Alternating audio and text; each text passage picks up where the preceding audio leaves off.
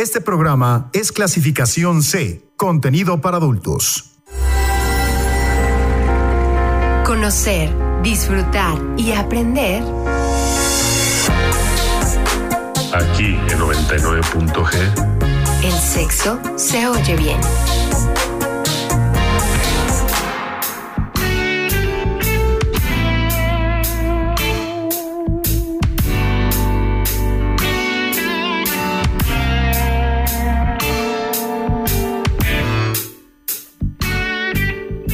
Buenas noches, sean bienvenidos a 99.g. Sexo se oye bien.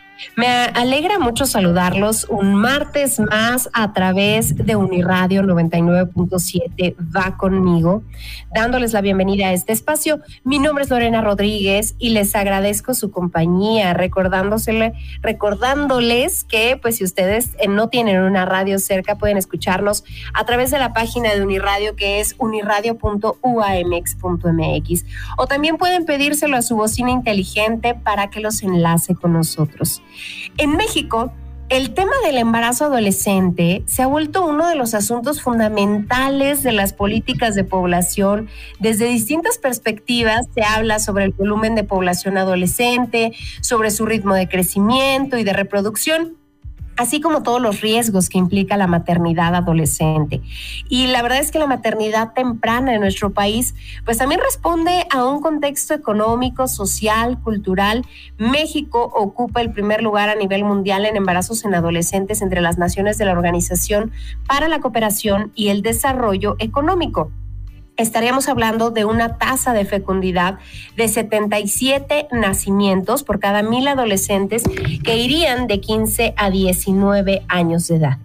El tema de esta noche aquí en 99.g es embarazo adolescente y para platicar de todo esto, pues nos acompaña ya enlazada con nosotros la sexóloga, escritora y conferencista Eva Fuentes, a quien me da mucho gusto saludar y quien ha trabajado además 16 años con adolescentes embarazadas y que hoy pues su presencia nos entusiasma porque además recientemente salió a la venta su libro Adolescencia embarazada y entonces eh, pues ella seguro tiene muchas cosas que eh, platicarnos y también que compartirnos para que reflexionemos. Eva, bienvenida muchísimas gracias por estar con nosotros. Muchas gracias, Lorena, por el espacio y muchas gracias a tu auditorio por estar en este programa. Y pues sí, efectivamente es un problema bastante grave, como tú lo mencionaste, en México, ya que ocupa el primer lugar a, nivel de Latinoamérica. Claro. claro.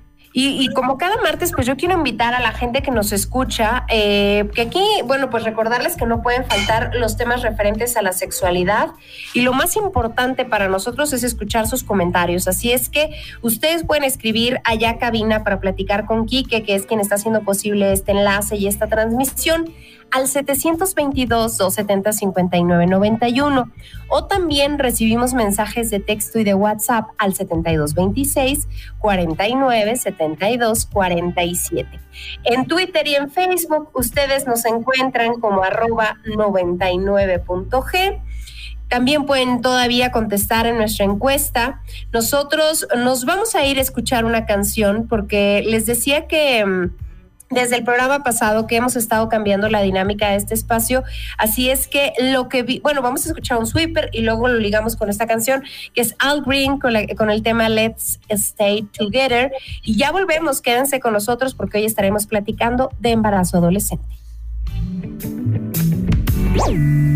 99.g. Sexo se oye bien.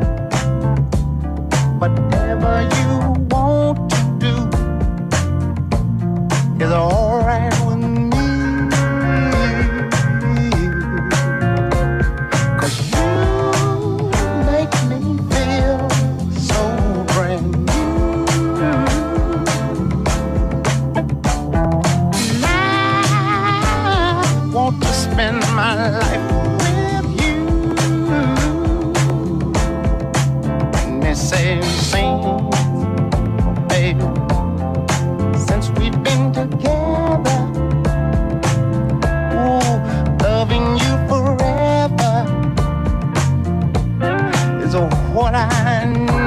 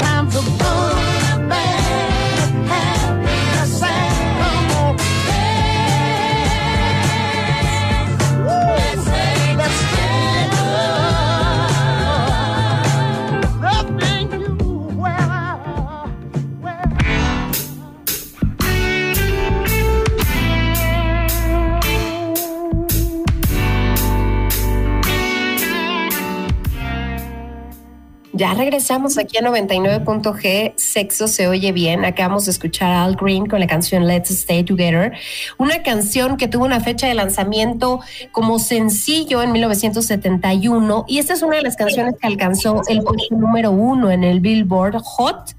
Eh, y se mantuvo en las listas durante 16 semanas. Hay que decir que encabezó la cartelera del RB y, y bueno, pues fue clasificada en el puesto 60 por la revista Rolling Stone eh, dentro de esta lista de las 500 mejores canciones de todos los tiempos habla del amor en pareja, la confianza, los malos momentos y pues yo creo que es eh, bastante característica la voz sexy y las los susurros que hace Green eh, dentro de esta canción. En esta nueva temática en donde meto canciones aquí en 99.g, pues también les acepto sus sugerencias si ustedes quieren escuchar alguna canción sensual que tenga que ver con el tema, pueden hacerlo a las vías de comunicación. Recuerden que hoy estamos hablando del embarazo adolescente, que estamos platicando con la sexóloga, conferencista Eva Fuentes. Y Eva, a mí me gustaría preguntarte, ¿qué edades comprende la adolescencia? Mira, según la Organización Mundial de la Salud, la adolescencia es una etapa que comprende desde los 10 años hasta los 19. Ok.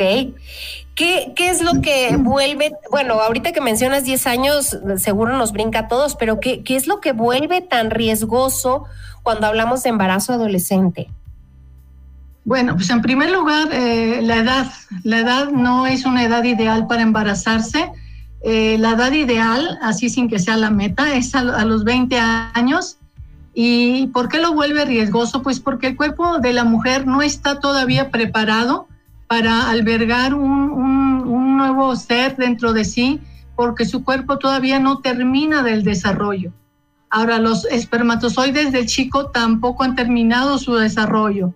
Entonces, por eso los vuelve muy riesgosos, porque eh, que una chica se embarace en este periodo de tiempo eh, es uh, catalogado como un embarazo de alto riesgo por todas las complicaciones que se presentan durante el embarazo, durante el parto, durante el puerperio, precisamente por la edad.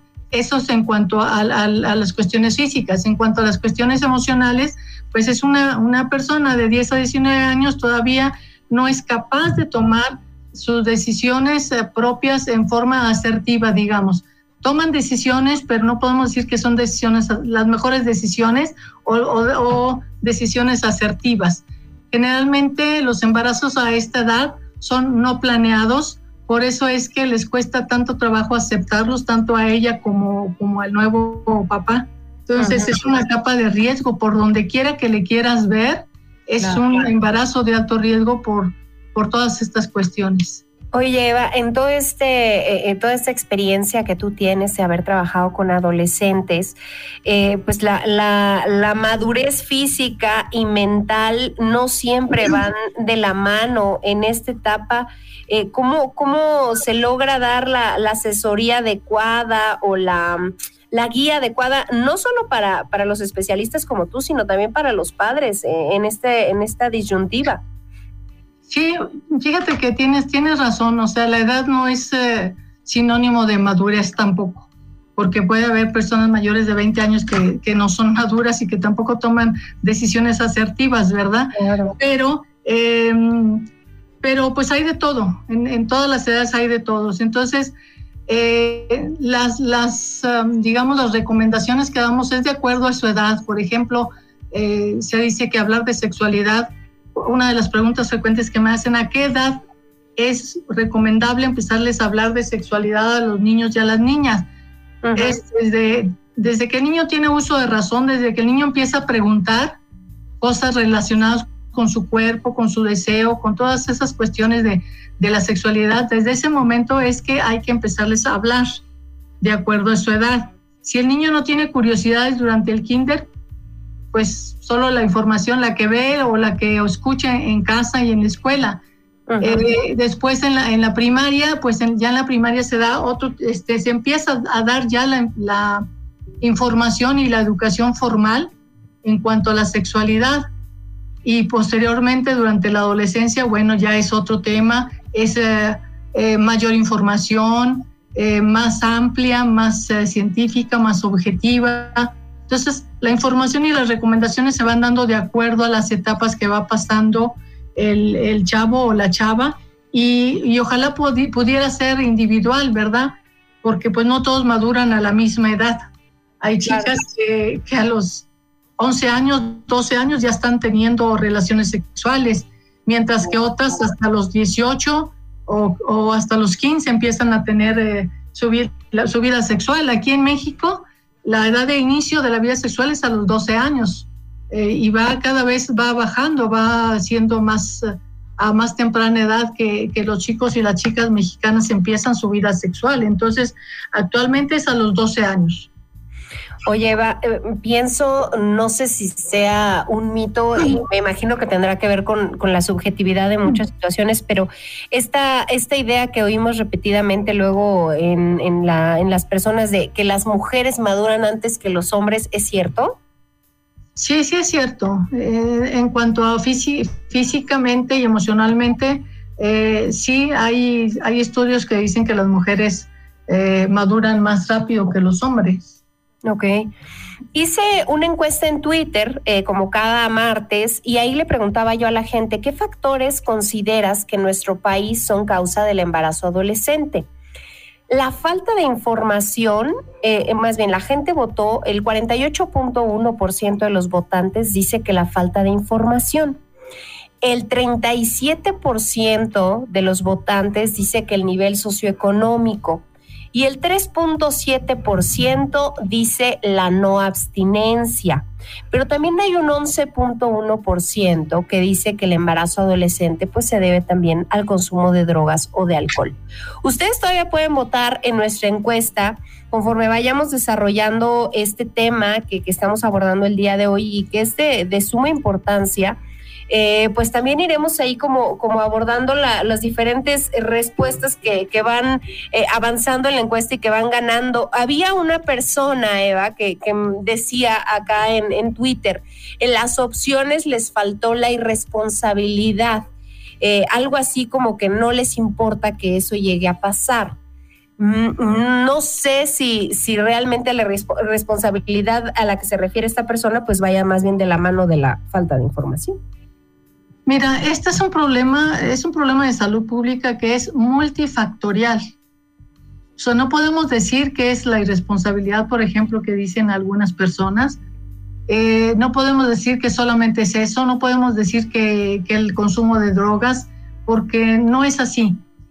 Em, influyen muchas cosas. Influyen, yo y no, y no pudiera decirte que, que, es falta de información, más bien, más bien es información incompleta información a medias, porque si nos vamos a, las estadísticas, la, la, última encuesta nacional de dinámica demográfica dice que el 94% de los y las adolescentes tienen información respecto a métodos anticonceptivos, pero solo el 64% usa un método anticonceptivo antes de tener relaciones sexuales o al inicio de sus relaciones. Entonces, no es falta de información, tienen la información, pero tal vez la tienen a medias o la tienen distorsionada. ¿Por qué? Porque ¿dónde adquieren información ellos? De primera mano en la escuela, más bien con sus amigos, con su grupo de, pares, ¿no? Puede ser en la escuela, puede ser en su comunidad, puede ser en su colonia, y después, ¿en dónde? En la casa y en la escuela. Pero habrá que ver qué clase de información le, le están dando los padres y las madres en su casa para que el niño no tome eh, decisiones asertivas o que no ejerza su sexualidad con responsabilidad. Sí tiene que ver la responsabilidad, responsabilidad, pero ¿por qué? A ver, vamos a, vamos a analizar qué clase de información le estoy dando yo como madre, yo como padre, yo como maestro, como maestra, incluso hasta yo personal de salud. ¿Qué clase de información le estoy dando y cuál es mi postura con respecto a que los, los chavos y las chavas inicien su vida sexual? ¿Cuál es mi postura con respecto a que ellos y ellas estén usando métodos anticonceptivos? ¿Cuál es mi postura con respecto a darles un condón o una pastilla de, emergencia? Mm, ¿Cuál es nuestra postura como, como personas adultas para querer educar de alguna manera a, los y las chicas de, esta edad. Entonces, eh, es, es, eso. Entonces, la información la tienen, la tienen tal vez distorsionada, la tienen tal vez a medias. Este, la responsabilidad tiene que ver, sí, sí tiene que ver, pero también tiene que ver la educación que les estamos dando en casa, ¿no? Porque a veces en casa los tratamos como de una forma ambigua o incongruente, ¿no? Por ejemplo, a las niñas les decimos, a ver, mijita, tú ya estás grande, para que me vengas a ayudar a, hacer la, la, la, comida y hacer el quehacer de la casa. Y cuando esta chica que ya le dijo a su mamá que ya era grande, le pide permiso para ir a una fiesta o a un antro y le dice, no, mijita, no, tú todavía no estás grande, tú todavía estás chiquita para esas cosas. Mm. Entonces les estamos dando una información incongruente. A ver, ¿cómo? Me acabas de decir que ya estoy grande para hacer qué hacer, pero no estoy grande para ir a un antro. O cuando la chica le dice, mamá, llévame al, a ponerme un implante porque yo no me quiero embarazar. No, no, no, no, tú estás muy chica. O simplemente el personal de salud, ¿no? Que llega una chavita de 14 años a quererse poner el implante. Y lo primero que encuentra es, primero vamos a ver si la dejan entrar a los servicios de planificación familiar, porque es una chamaca de 14 años, ¿no? Ese es el primer este, filtro que se encuentra ella o él y después cuando se encuentra con el personal de salud y donde le dice quiero usar un implante. 14 años y quieres usar un implante, sí, ¿por qué? Pues porque no me quiero embarazar. Pero ¿cómo? ¿Ya tienes novio? Sí, ya tengo novio. No, no, no, estás muy chica todavía, no te lo puedo poner. Y se va a otro centro de salud, le dicen lo mismo. Se va con un médico particular, le dice lo mismo. No, yo no me hago cargo, tú tienes 14 años, tienes que venir con tu mamá o con tu papá. ¿Sí? Entonces ahí está la cosa, ¿no? O sea, ¿qué cara le estamos dando nosotros como sociedad a ellos y a ellas para que ejerzan su sexualidad en forma irresponsable, como está diciendo esta, esta persona, ¿no? Y lo pongo entre comillas. Es responsable si se le ha negado. Oye, pensaba, y, creo que lo tenía anotado más adelante, pero que, que me gustaría preguntártelo ahorita. ¿Qué, qué, qué tanto el, adolescente o el adolescente reciben apoyo cuando no van acompañados de sus padres a los centros de salud? Porque creo que ahí, como tú lo mencionabas, pues se vuelven el primer filtro y empieza a generar desafortunadamente una desconfianza en los mismos servidores. claro, ¿y tú crees que con esa confianza cuando la chica llega a estar embarazada va a buscar un aborto, por ejemplo? Pues no, va a ir a donde se lo quieran hacer, con los medios menos salubres y menos eh, adecuados para, para, para, hacerlo, ¿no? Bueno, pero este es otro punto. Este, fíjate que, que dentro de los derechos sexuales y reproductivos de, de los y las adolescentes está esta parte de no eh, de tienes derecho a la información, tienes derecho a adquirir un método anticonceptivo y muchos otros más, ¿no? Y entre estos dice que, que no necesitas la firma ni el apoyo de tus papás para usar un método anticonceptivo. O sea, eso ya, ya está por escrito. No necesitamos, como nosotros, personal de salud, la autorización de sus papás para, para darles condones ni para usar un método anticonceptivo. Es su derecho. Es su derecho. Esto, esto que estás mencionando es sumamente importante porque luego hasta los mismos adolescentes desconfían. ¿Cómo voy a ir si nadie me acompaña, si nadie me respalda? Exactamente, no, no, esos ya están, los derechos sexuales y reproductivos los pueden encontrar en cualquier plataforma, en la, en la, en la página de la Secretaría de Salud, en la página del Instituto de Salud del Estado de México. De hecho, en, en, en la Secretaría de Salud hay unos consultorios que se llaman servicios amigables para el adolescente. El servicio es gratuito y el pase es prioritario, es un programa prioritario para ellos.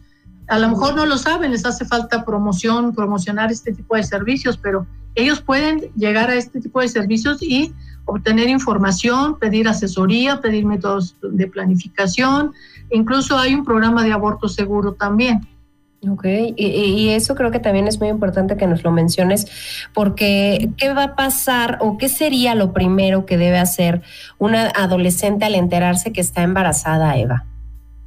Pues primero confirmar que, que sí lo está, ¿no? Con un método, generalmente ellas se dan cuenta porque les falta su, su regla, su menstruación, y después se hacen una, una prueba casera pero ya no llegan al siguiente filtro, que es el, examen de laboratorio, que es el, la prueba confirmatoria. Lo primero es eso, confirmar que realmente lo están. En segundo lugar, eh, pues tomar la decisión de qué quiere hacer.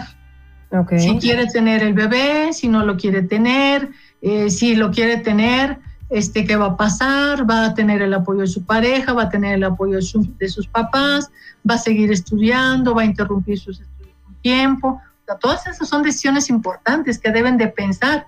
Lo digo en mi libro, eh, vamos a hablar un poquito más de eso. Lo digo en mi libro, ¿qué, ¿qué vas a hacer con esto? Ahora, si no lo quieres tener, y bien es cierto que en nuestro estado todavía no es legal el aborto, hay otros estados cercanos a nuestro y ciudades cercanas a Toluca, en donde sí pueden acceder a este servicio, también lo menciono en mi libro. Entonces, si no lo quiere tener, si ha decidido abortarlo, pues también eh, tiene que buscar eh, en dónde, en, una institución que sea segura, que sea más segura. ¿A las cuántas semanas pudiera ser viable el asunto de, del aborto? Antes de las 12. Antes de las 12. Fíjate que eh, te hablaba yo de este programa de aborto seguro y medicado en el ICEN que ya se está llevando a cabo. Si la chica demuestra, no demuestra, si la chica dice que ese embarazo es producto de una violación, este, puede acceder al, programa de aborto seguro y medicado. Y no se le va a pedir prueba, no se le va a pedir este, ninguna, no se le va a hacer eh, cuestionar ni poner en tela de juicio eh, esta cuestión de si fue eh, un embarazo provocado por una violación, simplemente ella tiene que ir a los servicios amigables y a los servicios del aborto seguro, preguntar y y, este, y si es candidata, es decir, si tiene menos de 12 semanas, puede acceder a, este beneficio. Ok, pensaba en, el tema de, qué pasa, qué opciones se tienen si, si la pareja o los padres no brindan apoyo, porque a veces eh, esta situación de por sí ya es muy delicada eh, eh, y es delicada, me refiero hasta cuando uno es adulto, ¿no? Cuando se entera que está embarazada y no lo había planeado, se vuelve ahí como una serie de, de situaciones y decisiones decías tú que hay que resolver. Ahora me imagino una chica que, que de verdad es chica y que además no tiene el apoyo de la pareja o de los padres. ¿A quién se puede acercar? ¿Qué opciones tiene? Sí, pues hay muchas instituciones que ya brindan asesoría, apoyo, incluso hospedaje, digamos, acogida, pues en este tipo de, en, casas, en casas en donde se acogen a chicas que, que son rechazadas por esta situación. Entonces, todo esto, afortunadamente vivimos en la era digital, lo pueden buscar por internet cuáles son estas instituciones. Yo la verdad ahorita no tengo el nombre de estas instituciones, pero sé que existen. Y la otra opción es, te digo, acercarse a la, al Instituto de Salud del Estado de México, a los servicios amigables para el adolescente. Existen en, el, en, los hospitales y en, en los centros de salud. Ok.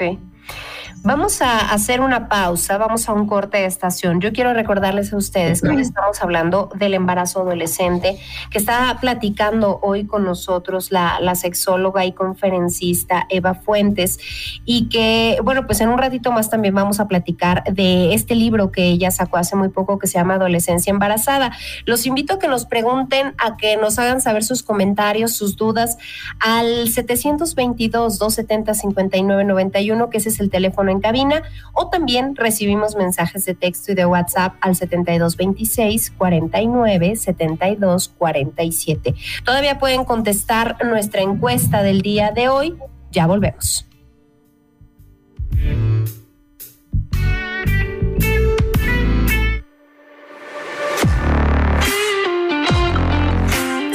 ONG Save the Children, cada año nacen 13 millones de niños y niñas de mujeres menores de 20 años.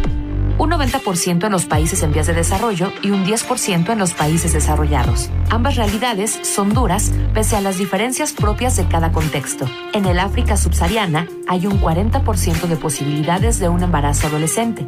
En Níger, por ejemplo, el 53% de las embarazadas ya estaban casadas antes de los 18 años. 99.g. Sexo se oye bien.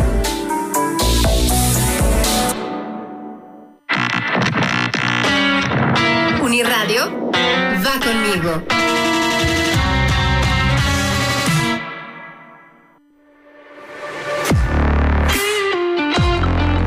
Hoy la educación sexual trabaja en diversos escenarios para evitar embarazos adolescentes entre ellos la falta de información y difícil acceso a una buena educación sexual, así como desatención o rechazo de los padres para hablar de estos temas de una forma abierta y natural. 99.g Sexo se oye bien.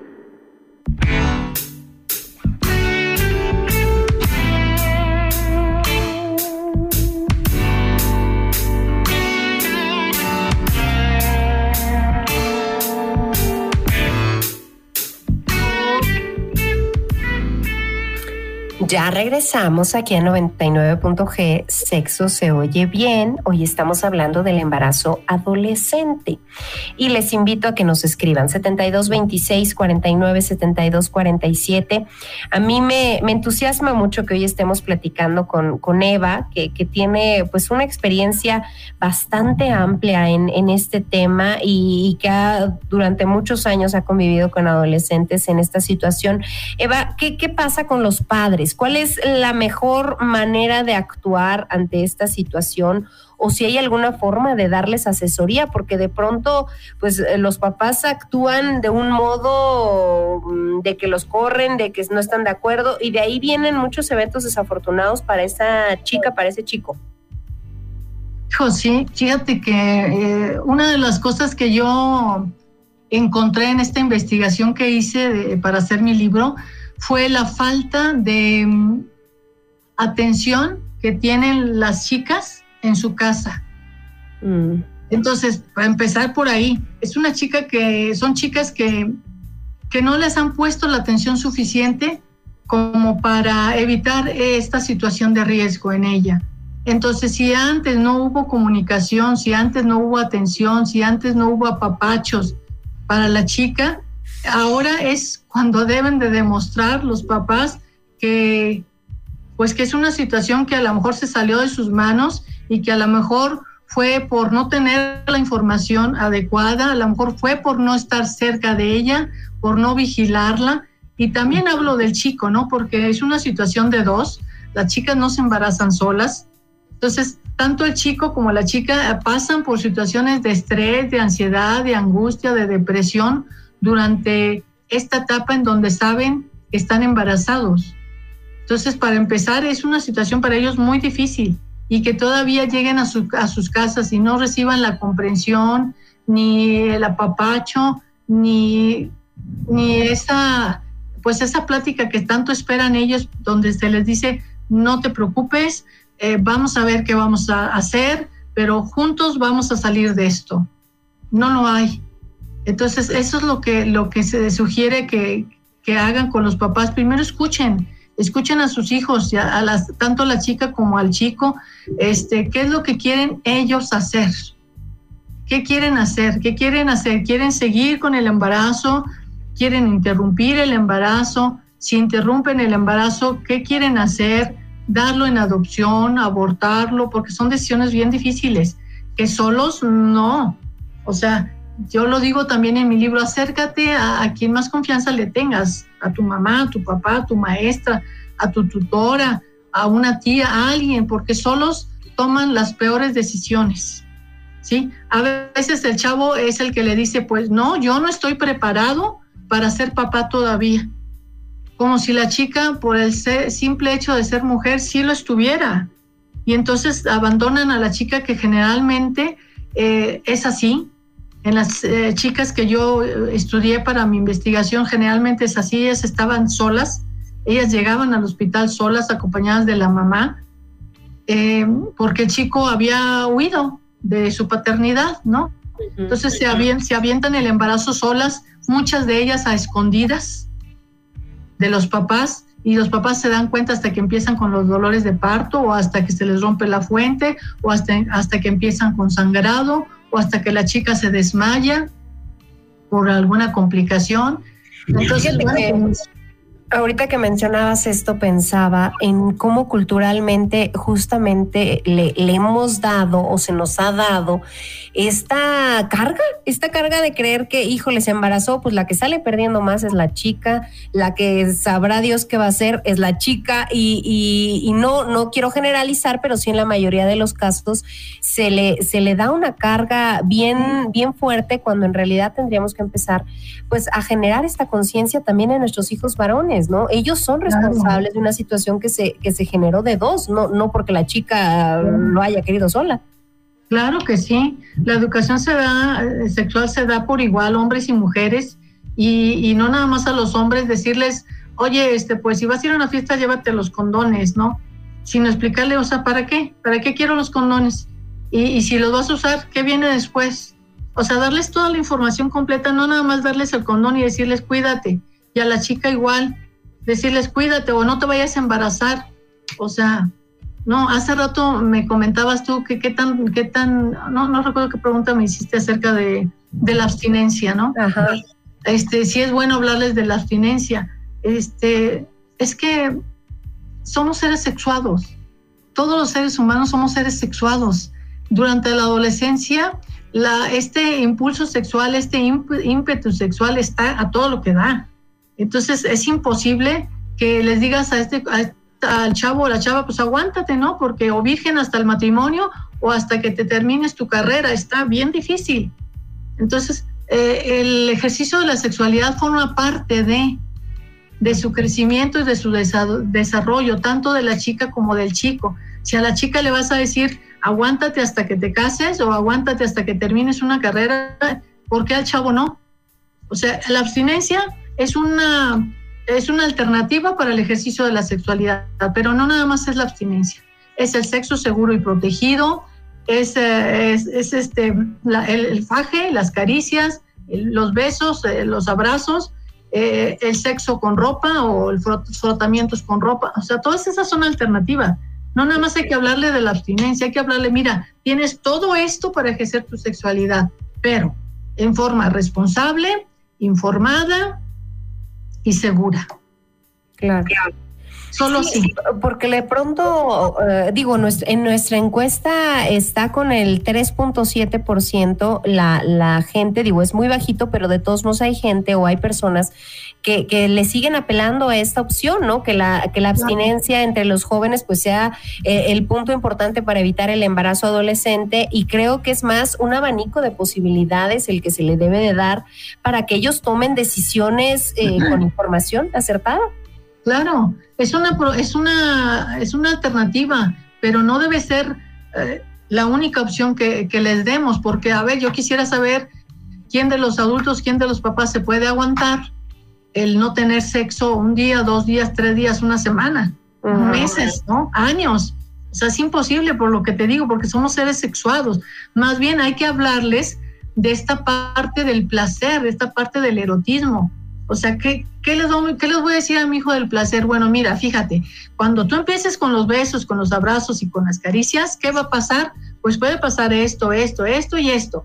Pasas a la etapa de excitación. Después de que pasas a la etapa de excitación, viene otra etapa en donde es más difícil regresarse.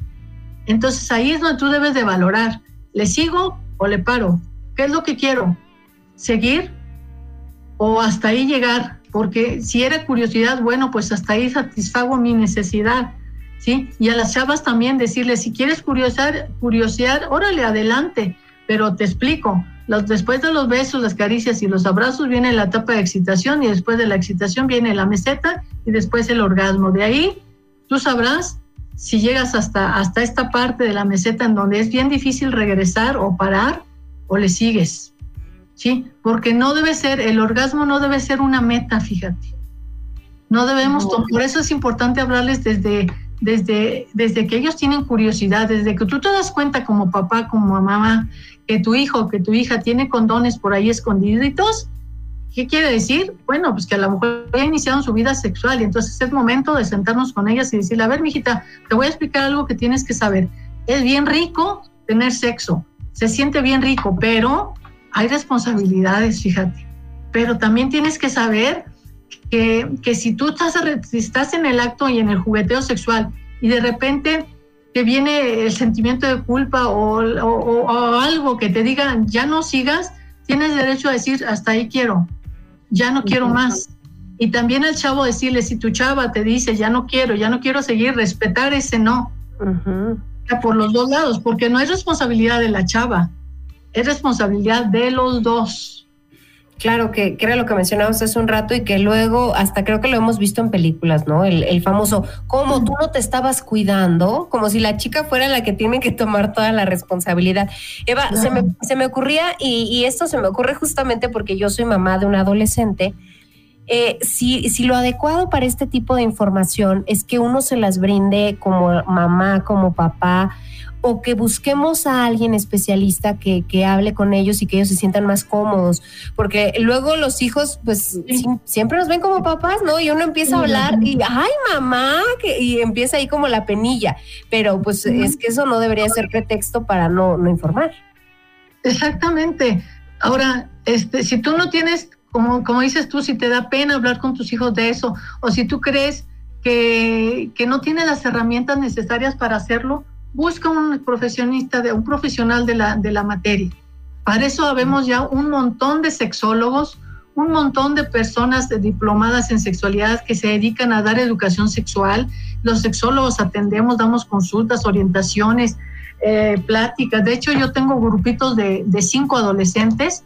Pueden ir entre amiguitos, pueden ir entre primos, pueden ir entre hermanos al consultorio una hora, pero pueden preguntar lo que quieran, yo les aclaro las dudas y mira, todos salen contentos y, y es muy barata la consulta conmigo para ellos, así en grupito. Entonces, sí es importante buscar este, asesoría. Si tú no tienes, si tú te consideras que no tienes la, información necesaria y adecuada o que te da pena, busca ayuda.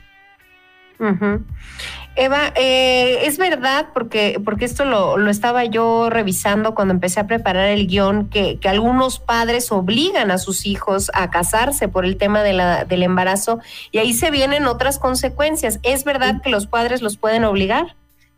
No, este, de hecho está, está, ahora sí que ya hay una nueva, un nuevo capítulo o artículo de la ley que dice que prohíbe los, los eh, matrimonios entre adolescentes esto ya está prohibido, ya es, ya legalmente está prohibido casar a los adolescentes o casar a un adolescente con un adulto también. Ya no es posible, no, tú puedes, no te pueden obligar a casar, ni a ella ni, ni, a él. Ok. Vamos a hacer una pausa, vamos a escuchar la siguiente canción, eh, la canción, otra de las canciones que vamos a escuchar esta noche es Cristina Aguilera con Nasty Naughty Boy, que es una canción que está dentro de un álbum que, se llamaba Back to Basics, que sacó Cristina, que además es el quinto álbum que ella publicó en el 2006, y que este material se dividió en dos discos hay que decir que la idea central del álbum, la idea que tenía Cristina Aguilera, pues era hacer un homenaje a la música de los años 20, 30, 40 y ahí incluir a artistas que ella admira como Billie Holiday, Otis Reading, Ita James, Ella Fitzgerald. Y vamos a escuchar este tema, ya regresamos, están ustedes oyendo el 99.7 Va conmigo, Uniradio, y este programa es 99.g, hablamos de embarazo adolescente.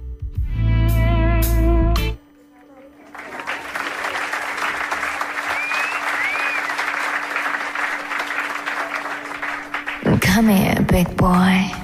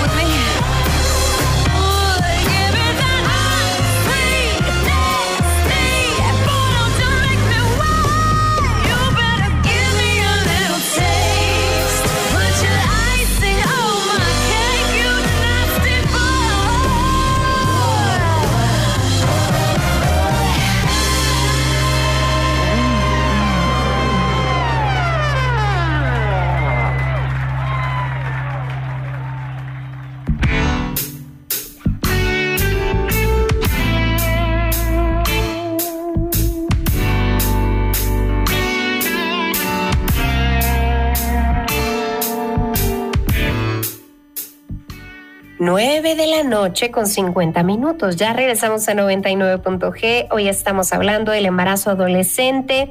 Acabamos de escuchar a Cristina Aguilera con Nasty Naughty Boy. Y a lo largo de estos minutos hemos estado platicando con Eva Fuentes, que, que les decía yo desde el inicio que ella, bueno, pues eh, ha trabajado 16 años con adolescentes embarazadas, que es escritora, que es conferencista. Hace poco saca un libro que se llama Adolescencia Embarazada y, por eso creo que ha sido muy acertada su presencia en este programa. Así es que a mí me gustaría, Eva, que nos platicaras cómo fue que, te decidiste a, escribir el libro, cuánto tiempo te lleva el, hacer todo este trabajo. Sí, mira, qué padre, qué padre que me dan la oportunidad de hablar de este libro. Este libro se llama Adolescencia embarazada, lo que debes saber, y es un libro de adolescentes para adolescentes. Eh, pero también para papás, para mamás, para maestros, para todas aquellas personas profesionales que trabajan con este grupo de la población. Y es un libro que yo hice basado en mi experiencia en el hospital, en un hospital de segundo nivel aquí en, en la ciudad de Toluca, en donde yo veía todos los días a las chicas adolescentes que llegaban al servicio de ginecología para la atención de su parto, pero también para el control de su embarazo y por métodos anticonceptivos. Te platicaba yo hace rato que anualmente yo veía un aproximado de entre 700 y 800 adolescentes embarazadas al año durante 16 años. Entonces yo vi este programa, este, yo vi este, esta situación durante 16 años y dije, desde el día uno hasta el último, hasta el último mes en, eh, que yo trabajé en este hospital, el problema, el problema era exactamente igual. Entonces dije, ¿qué está pasando? O sea, ¿por qué esta situación no ha bajado? ¿Por qué nadie ha hecho nada? ¿Por qué sigue esta situación? ¿Por qué las chavas se siguen embarazando a pesar de que hay muchísima información en todos lados? Entonces, pues me, me, me dediqué a hacer investigación con estas chicas, a ir mucho más atrás de lo que es el embarazo, investigué su entorno familiar, su entorno social, investigué sus, sus etapas de noviazgo, con quién se relacionaban, a qué edad empezaban a tener relaciones, si usaban condón, si, usaban, si buscaban métodos anticonceptivos, si platicaban con los chavos, de qué platicaban. O sea, todo eso lo investigué, lo documenté, lo escribí. Y, y el colmo fue cuando llegó una, una chiquita de 12 años al hospital para la atención de su parto. 12 años. Entonces yo dije, Ay, no puede ser, o sea, ¿cómo es posible que esta niña esté aquí teniendo parto y teniendo eh, toda esta situación de una mujer adulta? Yo dije, pues que a esta niña nadie le dijo que cada vez que tiene sexo, que cada vez que tiene relaciones se puede embarazar. Pues no, nadie le dijo. Lo vio, lo leyó, no sé, pero bueno, en fin, esta chiquita fue la que me dio la pausa para escribir este libro. Es un libro que tiene tres eh, partes. La primera parte desarrollo nueve temas este, que hablan del sexo, del noviazgo, de los valores, de las paternidades responsables, de las niñas criando niñas. Son nueve, nueve, capítulos que desarrollo yo, en donde según, según mi experiencia es la información que como padres, como madres o como maestros, maestras, no supimos darles a estas chicas. Oye, Eva, algo que me, que me gusta es que dices que, el libro va dirigido a los adolescentes y a los padres. Es decir, ambos lo pueden comprar y ambos pueden obtener la información adecuada para esta situación.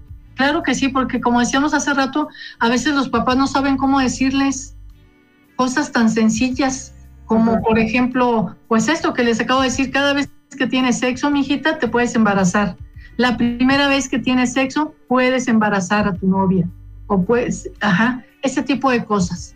Decía que tiene tres partes, la segunda parte tiene 28 testimonios de 28 chicas que me dieron su, que me escribieron su vivencia de cómo, cómo eh, vivenciaron esta etapa del embarazo y del parto y del puerperio. Y en la tercera parte vienen las recomendaciones para padres, madres de familia, mis propuestas para profesionales de la, de la, de la salud o de la educación que trabajan con ellos y viene atrás también una bibliografía sugerida, unas ligas que pueden ellas para investigar todos los, los temas. Es un libro que tiene una tipografía y una estructura muy fácil de leer. Es un libro ligero, fácil de leer, que lo leen en tres días por mucho. Trae, si, si ves ahorita en la portada, trae unos cómics, son dibujos de, mm, de Daniel Quiroz. En la parte de adentro también viene un ciclo menstrual que me gustó mucho, que lo, bajé de internet con permiso del, dueño de la página. Vienen también cómics adentro, o sea que está, no está aburrido, para nada aburrido. Es un libro que pueden leer los chicos, las chicas, lo, lo leen muy fácil y como te digo, en la parte de atrás también trae mi correo electrónico en donde me pueden escribir en caso de que quieran consultar alguna, alguna duda, algún, seguir preguntando acerca de algún tema, este, lo pueden uh, bajar de la plataforma de Amazon. Eh, está en la plataforma de Amazon como Adolescencia Embarazada, lo que debes saber. Eh, y también ahí, ahí, lo pueden conseguir para adquirirlo en línea, para comprarlo. Y si lo quisieran físicamente, ¿cómo se ponen en contacto contigo? Mira, en Amazon tienen que tener el formato Kindle para bajarlo en digital. Y en físico okay. eh, lo pueden conseguir conmigo. En, estoy en las redes sociales como Eva Fuentes Rodríguez, Facebook, Instagram. Tengo una página de internet que es www.sexóloga Eva Fuentes. Ahí me pueden contactar también. También estoy en la sección amarilla y en todos lados me pueden encontrar como Eva Fuentes Rodríguez, sexóloga Eva Fuentes. Padrísimo. Oye, Eva, eh, a manera de conclusión, eh, y, bueno, pues eh, ahí está la información también para que la gente se acerque al libro, se acerque a ti y, y, obtenga información acertada. Pero a manera de conclusión de lo que hemos estado hablando hoy, ¿qué, ¿qué situaciones son en las que tú crees que debemos de poner más atención como sociedad para prevenir el embarazo adolescente? Mira, lo primero, lo primero es asegurarnos de que nuestras chicas están yendo a la escuela y los chicos también. Ok. Sí, porque muchos, eh, uh -huh. todas las chicas que yo vi, la mayoría ya había dejado la escuela desde hace mucho. O sea, no se embarazan por, no se, no dejan la escuela por un embarazo, sencillamente ya no iban a la escuela. Okay. ¿sí? Número dos, que tengan un proyecto de vida. Asegurarnos como papás, como mamás, que ambos, niñas y niños, tengan un proyecto de vida. ¿Qué vas a hacer? ¿Qué quieres ser cuando, cuando seas grande, cuando seas adulto? ¿Hacia dónde quieres ir? Y en tercer lugar, apoyarlos, darles alas, darles las herramientas para que ellos vuelen y, y, puedan cumplir sus metas y sus sueños y esos proyectos de vida. Así de sencillo. Perfecto, pues nosotros así concluimos una emisión más de 99.g, Sexo se oye bien. Yo le quiero agradecer a la sexóloga Eva Fuentes por estar con nosotros, por toda la información que nos ha proporcionado y recuérdanos cómo puede la gente contactarte, Eva. Estoy en el 7223 22 27 73. Ese es eh, mi teléfono celular. Estoy en las redes sociales Facebook, Instagram, como Eva Fuentes Rodríguez mi página de internet www.sexóloga Eva Fuentes y en la sección amarilla como doctora Eva Fuentes. Perfecto, pues yo le agradezco a Kike que hizo posible este enlace y esta transmisión el día de hoy. Soy Lorena Rodríguez, deseándoles a todos ustedes que pasen la más placentera de las noches.